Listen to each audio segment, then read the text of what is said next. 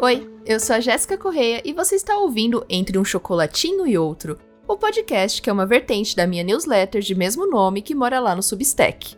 Nessa primeira temporada, eu vou trazer conversas que misturam paixão, desejos, profissão, hobbies e como podemos ter uma melhor relação com tudo isso dentro da gente. Eu chamei pessoas que eu sou amiga e outras que eu gostaria muito de ver essa amizade acontecer e que eu espero que role depois que eu desligar o microfone. Hoje eu quero começar contando uma pequena história para vocês. Dia desses eu peguei um táxi para ir no compromisso e aí eu tava um pouco tensa, né, aquela coisa. E aí eu comecei a sentir em cada pedaço do meu corpo o cortisol correndo. E aí que o carro fez uma curva numa subida e eu me vi fazendo força física para ajudar o carro a fazer o movimento. Sim, gente, em algum lugar do meu subconsciente, meu cérebro acreditou que eu teria poder suficiente para movimentar um carro. Eu quis contar isso só para ilustrar como eu lido com controle. Quando eu decidi falar com a convidada de hoje sobre se ela toparia participar do chocolatinho, eu imaginei a gente falando dos diversos hobbies que eu sei que ela tem. Mas aí eu fui pega numa esquina que eu não tava esperando, que é o controle. Mas vamos do começo. A minha convidada de hoje é Sabrina Olivetti, que é designer e ela é blogueira real oficial desde sempre e que é meu crush de amizade há sei lá quantos anos. Ela criou junto de duas amigas o blog Coisas de Diva, que é pioneiro quando o assunto é beleza na internet. E além disso, hoje ela também tem o perfil Meu Apartamentinho, que ela logo mais conta como é que surgiu a ideia. E aí eu comecei perguntando como é que ela se descreve além do trabalho.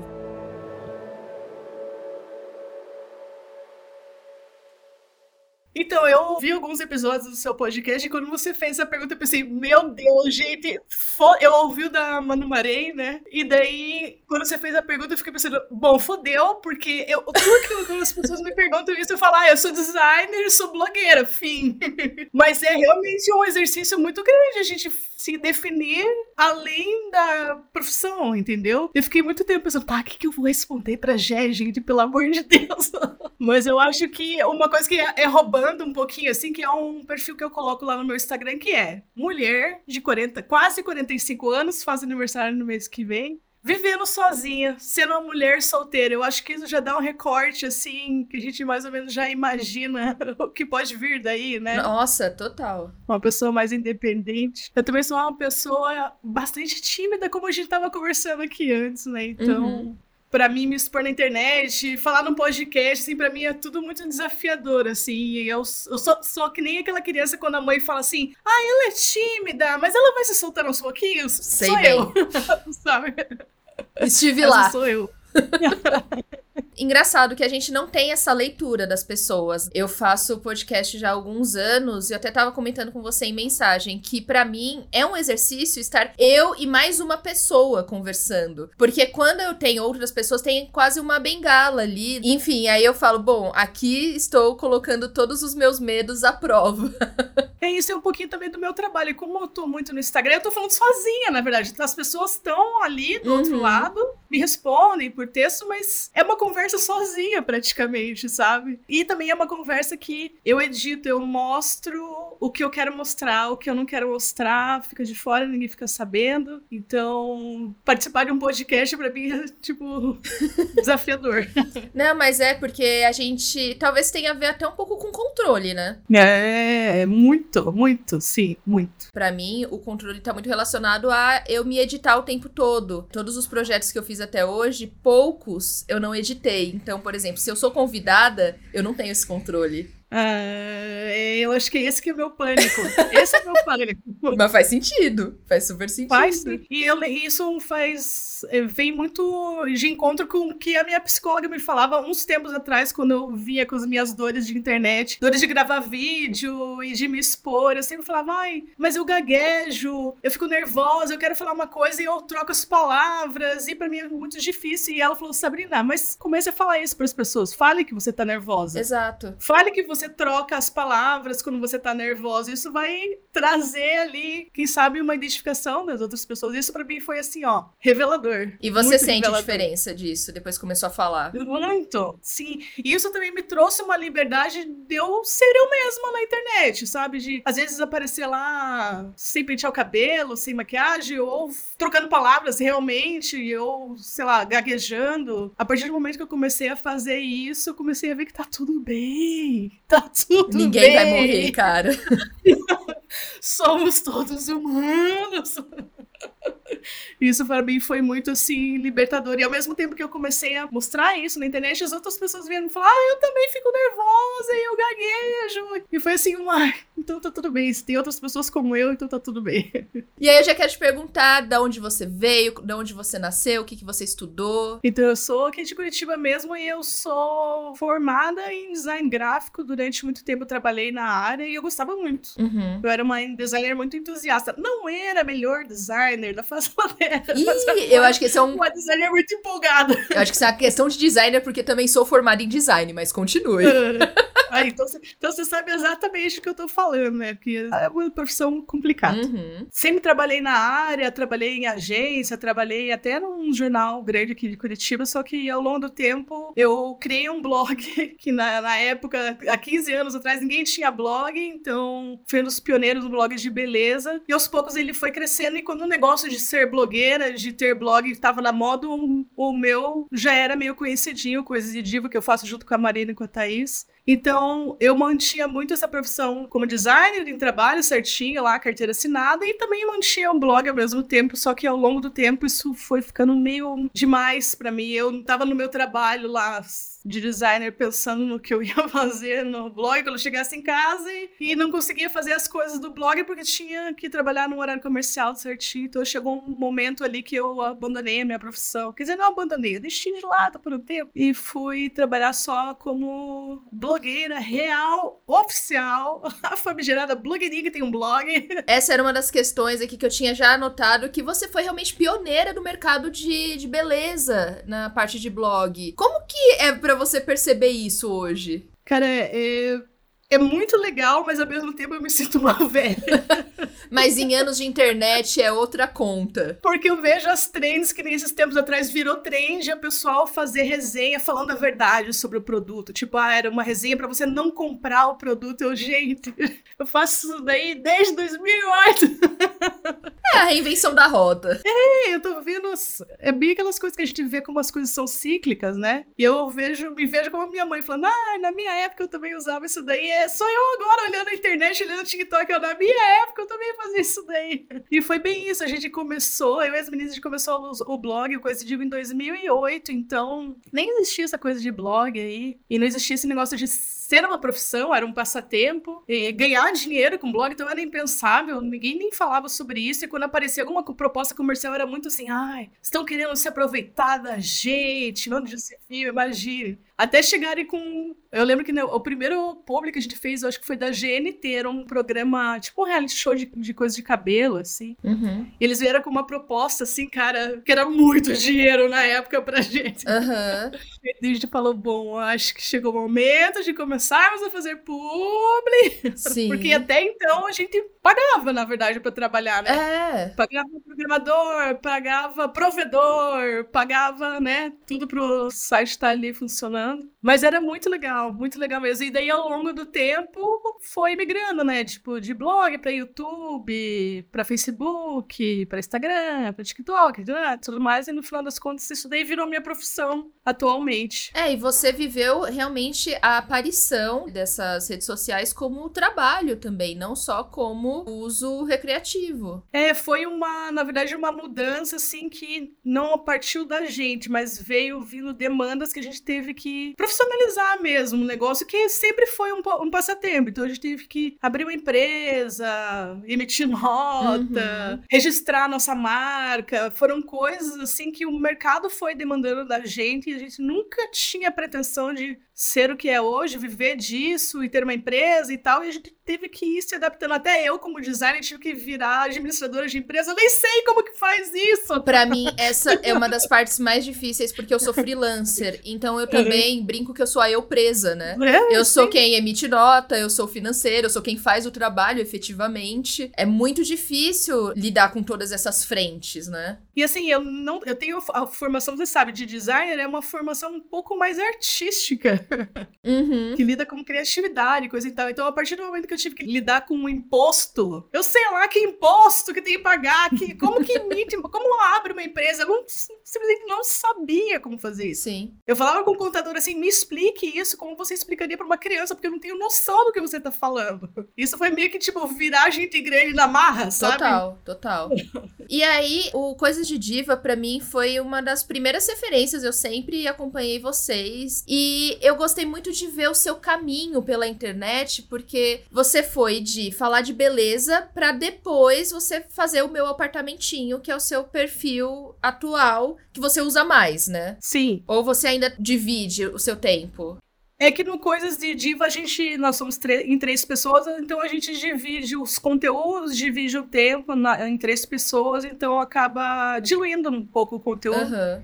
E já no apartamentinho é uma coisa só minha, né? E o apartamentinho ele surgiu quando eu reformei esse apartamento aqui, como toda pessoa que vive uma reforma, a gente só pensa nisso 24 horas por dia. E eu queria ter uma, sei lá, poder dividir isso com as outras pessoas, mas ao mesmo tempo isso não se encaixava muito no mundo do Coisas de Diva, que é sobre cosméticos, uhum. beleza e maquiagem, autoestima. E falar do rejunte do piso não se encaixava muito nesse. Ai, corretivo, rejunte, vocês podem fazer uma. Seria o rejunte o corretivo do piso?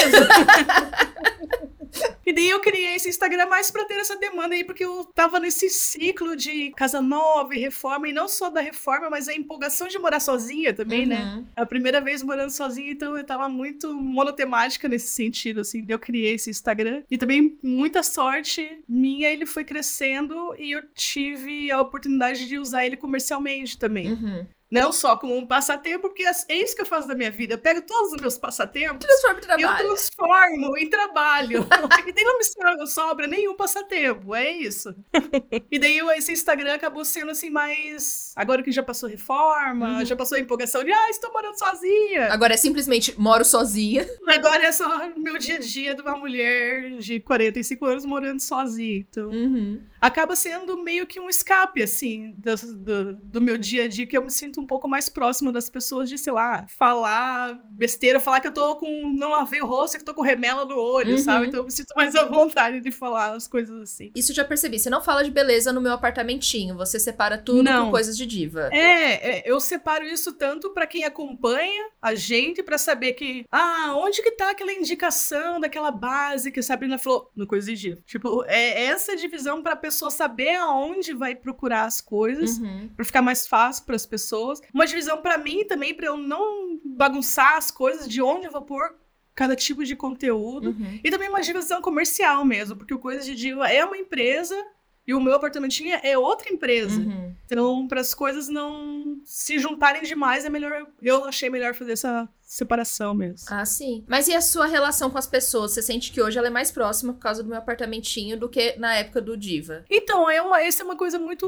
Eu tava. Eu ando muito saudosa, assim, porque esse ano Coisa Diva vai fazer 15 anos. Então eu tava, tô muito assim. Eu fiquei me lembrando na época que a gente só tinha o blog, como os comentários ali do blog, é como se fossem as DMs do Instagram agora, sim. sabe? As pessoas ficavam comentando ali, conversando, conversando entre si até, e era assim, muitos comentários, muitos, muitos comentários no post. E ao longo do tempo isso foi migrando. Agora não tem comentários lá no blog, mas tem muito, muitas DMs no Instagram. Então já tinha essa proximidade antes, mas agora ela foi para outro lugar, sabe? Uhum. E eu percebo que no Coisa Diva ainda tem essa proximidade, mas é, lá é, fica uma coisa um pouco mais profissional mesmo, de ah, de dúvidas de cosméticos, de beleza. E no meu apartamentinho, eu acho que as pessoas se sentem mais à vontade de vir falar qualquer coisa, sabe? De me contar de coisas que aconteceram na vida dela, que ela sabe que pode ter acontecido comigo também, e a gente conversa de uma forma que não é tão temática, assim, uhum. que é mais de, de vida e menos de, de cosméticos e de maquiagem, coisa e tal. Quando eu criei o meu apartamentinho, era pra falar sobre reforma. Uhum. Ah, sobre os faça você mesmo que eu tava fazendo aqui no apartamento e tal. Era essa a minha vontade. Só que ao longo do tempo, acabou a reforma. E daí eu fiquei muito nessa também, assim. Tá, acabou a reforma, mas eu queria dar uma receita aqui de, um, sei lá, um bolo que eu achei muito gostoso. Mas eu vou falar de bolo aqui? As pessoas estão aqui pela decoração. Então eu fiquei em crise de identidade, assim, tá? Eu vou falar de bolo aonde? Então, se no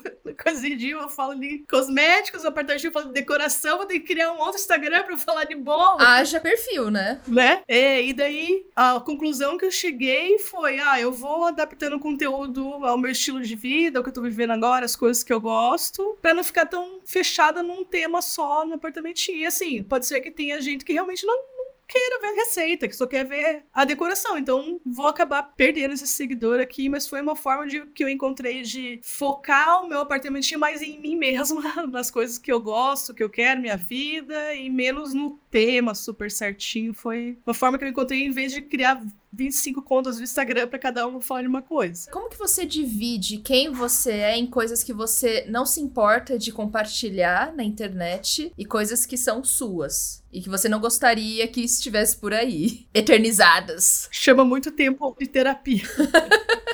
Isso é complicado. Porque você tá na internet, você sabe, quanto mais a gente mostra na nossa vida, mais identificação gera com, com as pessoas. E eu já tive experiências boas e ruins nesse sentido, que nem eu tava te falando, ah, quanto mais eu falo das minhas inseguranças, as pessoas retornam me acolhendo e eu acolhendo elas, isso é uma coisa super legal. Mas eu também já mostrei partes da minha vida que depois eu vi que não foi tão legal assim, que as pessoas se sentem meio que no direito de dar palpite sobre coisas que são feridas suas e são coisas que te magoam, que você não tá tão aberta assim à discussão, entendeu? Então, ao longo do tempo, eu tive que ir descobrindo quais eram essas coisas que eram muito minhas e que eu não queria ninguém colocando palpite e colocando dedo, sabe? E foi um aprendizado, na verdade, de tipo, de erro e acerto. Fui aprendendo na marra, fui aprendendo no sofrimento e hoje em dia eu acho que eu já tá bem, bem certo dentro da minha cabeça o que, que eu quero mostrar na internet que eu não quero. Por exemplo, a minha família, quem é minha mãe, meu pai, meus sobrinhos, ninguém sabe, ninguém viu, ninguém sabe a cara deles, entendeu? Porque isso é uma coisa muito íntima minha e eu não quero expor eles. Eu até sei que eles também não querem ser expostos, então ninguém sabe nada sobre isso, sabe? Eu também tento não falar muito sobre coisas que são um pouco tristes. Por exemplo, semana passada, um dos cachorrinhos da minha família morreu. A gente teve uma perda que foi assim, até hoje eu tô assim. Mas não falei sobre isso na internet porque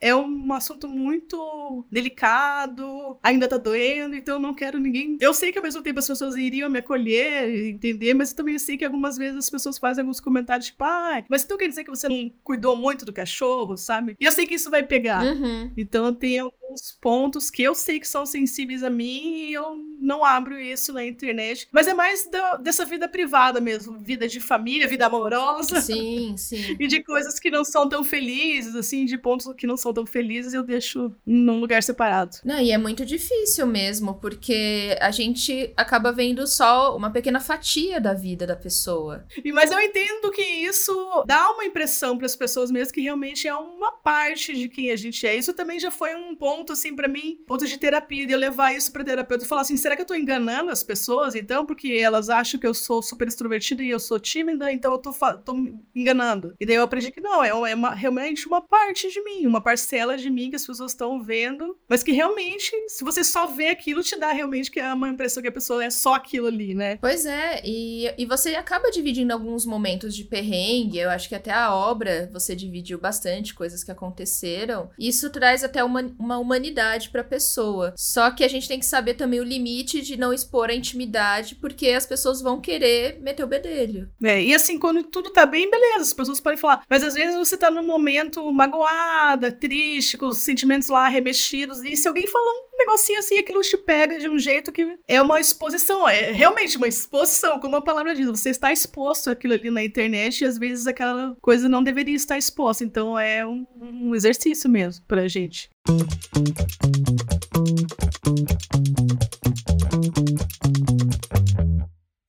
uma das coisas que eu acho que eu me vejo em você que é, nós designers, nós temos uma questão que somos tão artísticas e que não sabemos emitir nota, a gente aprende a duras penas, mas a gente acaba tendo muito hobby. Vamos ser sincera. Qual é o nosso problema? Parece que tem uma ebulição criativa que a gente não. Sim! Você sente isso? Sim! Eu vejo tudo e penso, bordado, não, se eu posso fazer, eu sei fazer bordado. Pintura! Não, pintura Sim. eu também sei fazer. Fácil, fácil, tudo muito fácil. E aí eu queria te perguntar quais são os seus hobbies hoje? E quais você já passou e que você falou, putz, já deu? Nossa, ó, o meu pai, ele até me zoa, assim, que eu começo a fazer as coisas e depois eu abandono, mas eu me defendo dizendo que eu sou uma pessoa de múltiplos interesses. Eu concordo. eu quero testar as coisas e quero ver como que é, e daí eu começo a fazer e penso, putz, mas curti muito. Então eu vou lá abandono. Dessas coisas, eu, desde criança, eu sempre fui muito muito artesã. Sempre fui de mexer com as coisas e querer, sei lá, fazer o meu negocinho de guardar os lápis, eu ia lá, pintava o vidrinho, sabe? Desde, desde que eu era muito criancinha eu fazia isso. E isso veio ao longo daí da, dos anos, eu acho que a faculdade de design me, me ajudou ou talvez eu tenha feito a faculdade por causa disso, não sei. Mas desde então eu já passei ali pelo bordado, por eu fazia coisa em tear, sabe? As coisas Caramba. tipo de lã, assim, fazendo tear. Muito, era muito legal fazer negócio de tear. Passei por pintura, passei por um tudo aí, mas ultimamente eu me encontrei na cerâmica e nisso meu pai pode parar de me zoar, porque já faz muitos anos que eu tô na cerâmica. Tá bom, pai? tá, pai, aqui, ó. Sete anos já, tá? Sem abandonar. Um relacionamento sério já. Seríssimo! Eu comprei um torno, o torno custa caro. Fazer valer. E como você chegou na cerâmica?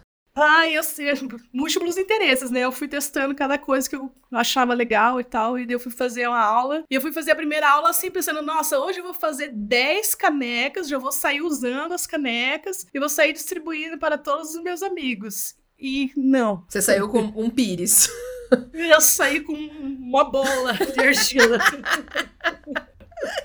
E daí foi, eu acho que talvez por isso eu tenha gostado tanto da cerâmica, que também foi, é meio que uma terapia. Primeiro pela ansiedade, que eu sempre fui, não, vou chegar, vou fazer, vou fazer 500, e vai, vou sair vendendo, vou ter uma loja de cerâmica, blá, blá, blá. e não é nada disso. É tudo outro tempo, sabe? Você tem que ter muita paciência, as coisas demoram, tem várias etapas. Então isso já foi tipo um, um soco na minha cara para eu aprender a lidar com a minha ansiedade. Então eu ia para as aulas, já ia tipo, baixa, vamos, que agora a gente vai ser artista. Daí ia lá sem expectativa nem nada. E daí outra coisa também que surgiu no meio do caminho, assim, que eu queria fazer as coisas todas muito perfeitas e a argila não tem ideia de fazer perfeito. Ainda mais para uma pessoa que é amadora como eu. Então tudo sai sempre tortinho, assim. E ao longo do tempo isso sempre era uma decepção. Toda vez que esses negócios vinham da Kame, eu olhava e falava, tá torto, tá tudo torto, isso aqui tá mal acabado, tá feio e tal. E daí, enquanto ao mesmo tempo eu via as coisas das minhas colegas de aula e todas as coisas tortas delas eu achava lindo. Falava, nossa, que legal, que original, que único, nossa, que artístico, nossa, ficou lindo, sua peça ficou linda. Eu olhava a minha feia, imperfeita. Levei pra terapia. Peraí, peraí. Uhum, eu já ia falar. Temos uma coisinha aqui. Será que encontramos um ponto aqui para mudar? Será? E isso é uma coisa que me pegou muito, assim, sabe? Isso é muito uma relação comigo na vida, assim. Por que, que as coisas dos outros são lindas e únicas e é, cheias de personalidade e as minhas são coisas imperfeitas? Será que eu sou assim comigo mesmo? Será? Então, é uma é um aprendizado, é um passatempo, uma coisa que eu tô fazendo lá manualmente, que não é na frente do computador ou na frente do celular, que tem seu próprio tempo, né? Que não é tudo pra. Porque a gente que tá na internet, no Instagram, no WhatsApp, é tudo para aquela hora, tudo é urgente, tudo tem que ser resolvido naquele minuto, todo mundo tem coisa urgente. E na argila não, isso daí, esse tempo não existe. Então, eu saio um pouco desse mundo aí da, da urgência de tudo e também veio para esse mundo que eu tenho que olhar para minhas coisas de uma forma mais amorosa. Nossa, sim. Então eu acho que isso assim me pegou de um jeito assim que eu fiquei maravilhada, sabe? Falando, não, cara, isso é isso, é isso, é isso que eu preciso fazer. É um exercício, um exercício de olhar pro potinho torto e falar, nossa, mas ele é lindo, mas ao mesmo tempo eu não tô falando de um potinho, entendeu? Uhum. Eu tô falando de mim mesma. Sim. Então foi isso que eu acho que me pegou muito, assim, no mundo da, da cerâmica. A gente celebra muito os erros e as imperfeições dos outros, e como você mesmo disse, que original isso. Mas a gente não consegue se ver original quando são as nossas falhas. Sim. E assim, ok, o potinho da outra é torto, não ficou perfeito, mas cara, ele é o único, ele é tipo. Ninguém vai ter um potinho igual a esse, e eu consigo ver a beleza nisso nos outros muito facilmente, muito facilmente. Mas por que, que no meu não, entendeu? E isso foi para mim, nossa, foi assim, abriu um mundo dentro da minha cabeça. Eu também sou a pessoa dos mil hobbies, né? Eu gosto de brincar disso. Mas eu fico pensando muito em como essas coisas que a gente faz fora da tela são importantes pra gente reaprender o tempo da vida. Sim. É, e pra mim, assim, que tem uma profissão que é muito legal. É muito legal. Então, a minha profissão se confunde muito com a minha vida. Eu até mostro a minha vida num negócio que é meu trabalho. Então isso se funde de um jeito assim que eu já não sei mais separar o que, que é meu trabalho, o que, que é minha vida, porque é tudo a mesma coisa, entendeu? Então para mim foi foi muito importante sair um pouco disso, me afastar um pouco disso e ir para um lugar onde internet não existe. E você também, sei que você está mexendo o esqueleto. Eu adoro falar isso. Você está mexendo o esqueleto. Requebrando por aí, me conta. Pois, menina, virei bailarina. então, essa, é uma coisa que veio muito da pandemia, que, né? passamos dois anos dentro de casa e eu já antes de ter vacina qualquer coisa eu falei quando passar esse inferno eu vou arranjar alguma coisa para eu fazer fora de casa que tenha pessoas pessoas. Porque eu fazia exercício físico mas eu fazia o quê? Corrida que é a coisa mais sozinha que você faz na vida é a mais eu falei não esqueça chega esse negócio de ficar sozinho eu queria fazer algo que fosse com pessoas muitas pessoas. E eu já seguia essa esse estúdio de balé no Instagram eu fazia muito tempo achava tudo muito legal muito lindo mas eu pensava ai cara isso não, não é para mim, né? Vamos falar a verdade. Olha para mim e olha para essas mulheres aqui, então. Mas eu ficava vendo e achava lindo, lindo, lindo. Aquela a criança, Sabrina criancinha tava assim, sabe? Tipo, ah, meu Deus, fazer balé. E daí eu entrei, entrei, em contato, quando teve todas as vacinas, coisa e tal, eu entrei em contato com, a, com o estúdio eu queria fazer uma aula experimental para ver como que era. E ver se eu gostava ou não, só que daí eu não fui. Porque eu fiquei pensando, ai, gente, vai estar lá as meninas, bailarina, perfeita, e eu tô aqui desse jeito, que eu nunca dancei na vida. E daí fiquei com vergonha e não fui. Mas ficava lá vendo elas no Instagram, deu, ai, gente, que lindo, que lindo. Daí eu fui lá e marquei de volta a aula. Falei, não, agora eu vou, agora eu vou. Daí eu não fui de volta porque eu fiquei com vergonha. Ai, meu Deus. E daí uma terceira vez eu falei, não, agora eu vou. E daí foi uma vez que uma das meninas, que é bailarina lá da, da turma, ela viu eu acho que eu tinha perguntado no Instagram que aula que eu podia fazer e tal, e essa menina falou: ah, venha fazer aula de balé junto comigo e tal. E daí coincidiu que eu já tinha marcado a aula, então coincidiu da menina ter me convidado. Então eu me senti mais à vontade de, ter, de ir lá, porque eu sabia que pelo menos essa menina me conhecia e seria legal comigo naquele dia e tal. Então foi assim um incentivo para eu ir, e daí eu fiz a primeira aula e psh, pronto. Amei, adorei. Não era nada do que tinha dentro da minha cabeça. Eu achava que eu ia lá e todo mundo ia me olhar torto e falar: hum, quem que é essa que não sabe dançar? Não, ninguém fez isso. Todo mundo foi super querido, super acolhedor. Eu não sei se eu tenho muita sorte dessa, dessa escola ser desse jeito, porque as pessoas são muito queridas, muito empáticas, elas são muito acolhedoras. Principalmente com uma pessoa que simplesmente nunca dançou na vida, então é, é uma turma, assim, muito legal. E daí comecei a fazer as aulas no ano passado, e assim, imagina uma aula de balé de criança, só que é pra adulto. então, não tem aquela coisa assim de, ai, nossa, vamos perfeição, balé de ponta do pé. Não, não é nada disso. É um balé, ela até chama de soul balé. Então eu comecei a ir mais pra falar com pessoas depois da pandemia. Entendo. falar com seres humanos. Além da tela.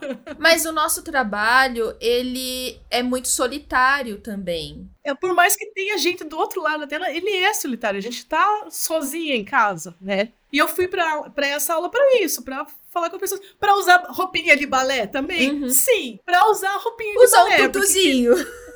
Sim! Sapatilhinha, colanzinho, sim. sim. Querendo ou não, eu estou agradando a Sabrina de 5 anos de idade, uhum. sabe? É muito de uma vontade de quando eu era criança, apesar que não era uma vontade tão latente, assim, porque eu não me lembro de pedir para minha mãe para eu fazer aula, sabe? Mas eu acho que isso tá dentro da, da nossa cabeça, assim, na nossa cabeça de criança, de fazer o balé e tal. Então eu fui Fui para fazer novas amizades, para agradar uma criancinha. E até eu acho que o design de interiores foi um momento que você entrou em contato também e poder colocar sua criatividade no máximo. Ter criado esse Instagram do meu apartamentinho foi para falar de um assunto que tava muito na minha vida, mas também foi meio que um escape para eu trazer um pouco desse lado criativo. Agora eu não faço tanto, mas antes eu fazia muitos dos projetos de faça você mesmo, fazer um vaso lá, então era uma forma de trazer um pouco desse lado criativo que talvez eu não estivesse usando tanto mais na minha na minha profissão, apesar que a gente que é designer, a gente acaba usando isso no dia a dia, seja no, no feed do Instagram, uhum. seja numa chamada na internet, a gente acaba usando isso de alguma forma ou de outra. Mas foi uma forma de também de trazer um pouco dessa minha veia criativa para umas coisas mais do dia a dia, assim.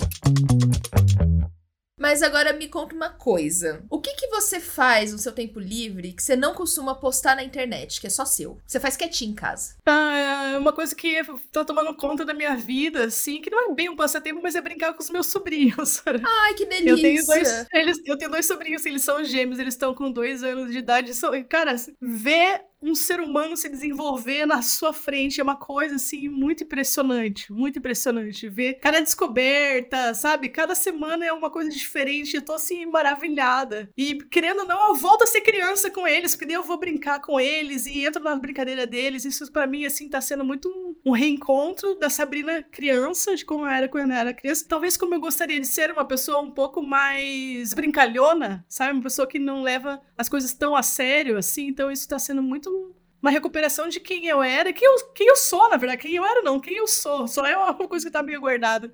Então eu passo bastante tempo com eles, brincando e no mundinho deles. Isso, assim, não aparece no Instagram de forma alguma, porque eu não quero expor as crianças. Eu não sei se eu tô certa ou errada nisso, porque eu vejo. Tem muitas mães que mostram as crianças na internet, mas não sei, eu não me sinto à vontade de mostrar o rostinho deles no Instagram ainda. Então isso é uma coisa muito particular, assim, que fica só no âmbito da minha família mesmo, mas é uma coisa assim que ultimamente eu tô amando, assim, muito, muito.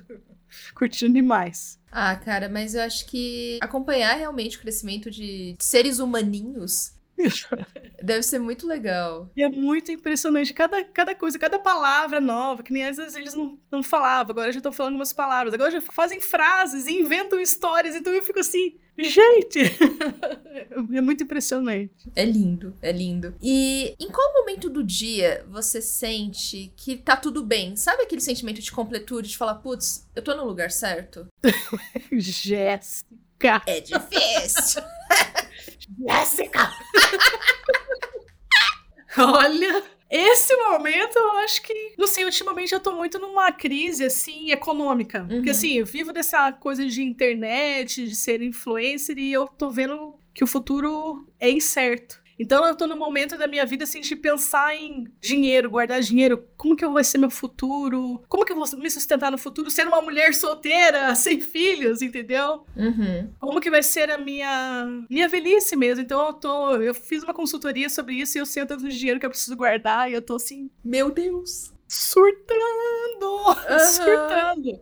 Então, nesses últimos momentos, eu não tô nesse num momento assim muito de ai, estou completa, sabe? Eu tô assim, meu Deus, o que, que eu vou fazer do futuro? Uhum. Mas eu acho que para responder essa pergunta, assim, como eu comentei aqui, de quando as pessoas vêm comentar as coisas comigo, toda vez que alguém vem falar, ai, furei uma coisa na parede, ou ai, fiz uma receita que você falou, ai, você começou a fazer balé, eu também fui fazer aula de dança, que eu sempre quis fazer e nunca tive coragem. Quando alguém me manda uma mensagem dessa pra mim, assim, ó, pronto, meu trabalho está terminado, isso me completa de uma forma assim que eu acho que nenhuma outra profissão talvez me completaria. Então eu sou uma pessoa realmente muito sortuda de poder ter esse retorno das pessoas e me falar que eu mudei um trequinho na vida delas, assim, isso me completa de uma forma assim que é impressionante. Então respondendo, quando as pessoas me, me trazem esse retorno assim para mim é, é sensacional. Eu acho que é o poder da comunidade também. Eu sinto que eu ando repetitiva nesse assunto, mas a gente anda vivendo momentos muito individualistas. E quando a gente percebe que muda uma coisinha na vida da outra, parece que isso traz um, um sentimento muito quentinho pra gente. Uma coisa que eu também vejo assim é de, ah, eu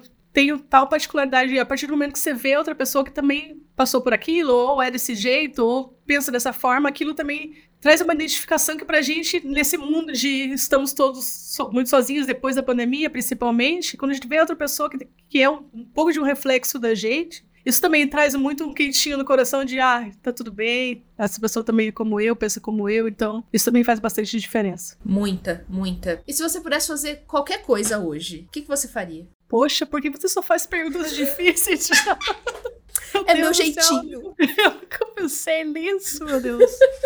Mas uma coisa que eu gostaria de fazer mais é viajar mais. Porque ultimamente, dinheiro a gente não tá tendo tudo. E é, pra viajar tá sempre mais caro e passagens aéreas estão muito mais caras. Mas eu queria poder conhecer mais o Brasil, por exemplo. Queria ir pro Nordeste. Se eu pudesse, eu viveria viajando, sabe? Depois de passar todos esses dois anos dentro do apartamento, porque eu fiquei dentro do apartamento, eu tô muito com essa anseio louco, assim, de sair dentro de casa, sabe? De ir para fora, de sair debaixo de um teto e de ver o mundo e de conversar com pessoas diferentes e ver outras vidas, sabe? Eu tô muito nessa ansiosa para isso, assim. E por uma questão financeira, realmente não tem como. Mas eu gostaria de ver mais o mundo, se fosse possível. Eu acho que a gente tá vivendo muito essa ânsia de vida, de ver coisas acontecendo, porque realmente eu também passei um período longo da pandemia sozinha. Então, eu acho que até o balé talvez tenha sido essa sua porta pro mundo agora. Sim.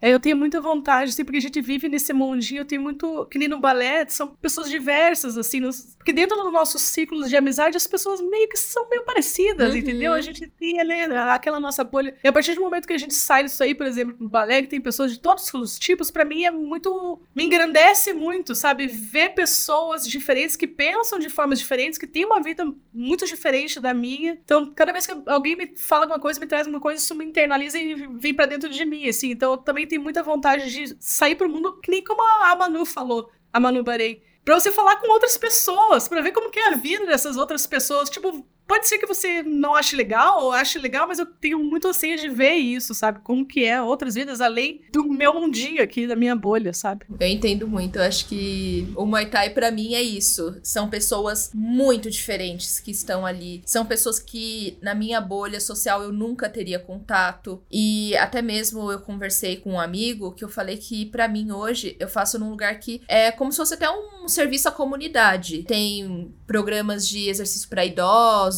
e fica numa área que é era uma ponte em São Paulo e aí eles se reformaram embaixo para fazer um tatame, fazer uma academia, enfim. E aí eu sinto que eu também volto a ter contato com as minhas raízes, sabe? De ver pessoas que eu me identifico de uma certa forma, porque até aqui em São Paulo, é, a gente, vamos dizer assim, começa a estudar e aí você acaba indo morar no centro, trabalhando em agências de publicidade com uma galera com um nível aquisitivo muito diferente do seu, e eu me sentia um peixe fora d'água o tempo todo. Falava, gente, por que, que eu não tô viajando três vezes por ano? É o cafezinho que eu tomo depois do almoço que não tá me deixando fazer essas viagens? É o cafezinho especial que eu compro para tomar em casa? Porque não é possível que eu não tenha. E aí a gente volta a ter acesso a essas pessoas que também estão no mesmo corre que você. Isso é, é muito importante pra gente, né? Poder ver que tá tudo bem ser quem a gente é, né? Uhum. E ver pessoas como a gente, deu, a gente para de se sentir um peixe fora d'água, né? Exatamente. E que não é só nós somos o único peixe com um defeito, com uma barbatana meio caída. tem outros também, tem um que vai vir sem olho, tem um que vai vir. Exatamente. E tá tudo tranquilo. Eu acho que a gente vem muito desse anseio de conexões mesmo, né, com as outras pessoas. Nem que seja de conexões curtinhas ou conexões, sei lá, pra vida inteira, assim. Então a gente tá muito nessa vontade. Total. Sabrina, muito, muito obrigada pela sua participação aqui no ah, Chocolatinho. é, é, isso, assim, é um crush de amizade enorme. Eu tô muito feliz que você topou. Espero que você tenha gostado. Foi uma surpresa muito grande quando você me convidou. Eu me senti muito lisonjeada. Falei assim, nossa, gente, que licença. e fiquei muito feliz mesmo com o convite. Muito feliz mesmo. Espero que a nossa conexão aqui seja mais longa, não só do podcast, mas que a gente consiga levar isso aí mais pra frente. Ser uma pessoa criativa, curiosa e que tem todos esses adjetivos, que também costuma gostar dos trabalhos manuais, talvez seja um dos maiores desafios para alguém que não sabe muito bem lidar com o desconhecido. Já no meu caso, talvez seja até meu inconsciente me mostrando que eu não preciso tentar acertar o tempo todo. Eu não sei, mas com certeza eu vou continuar investigando esse assunto. Quando a Sabrina falou sobre os sobrinhos, eu também percebi que é isso que talvez falte na nossa vida: mais contato com o outro, abrir espaço para descobrir novas formas de viver a vida. E se você quiser acompanhar a Sabrina nas redes sociais, é o arroba meu apartamentinho. Como ela comentou, lá ela divide várias coisas sobre a vida da mulher 40 a mais que mora sozinha e tem uma cachorrinha muito fofa. Eu não deixaria para depois para seguir ela, viu? E se você quiser me seguir também, você está liberadíssimo, é Jéssica Correia em todas as redes. E eu espero que você tenha curtido o episódio, e se sim, divide nas suas redes sociais, vamos levar a palavra do imperfeito e belo pro mundo. Toda segunda-feira tem cartinha no Substack, que você pode ir lá se inscrever, e daqui 15 dias eu volto com mais um episódio novinho para você. Um beijo e até lá!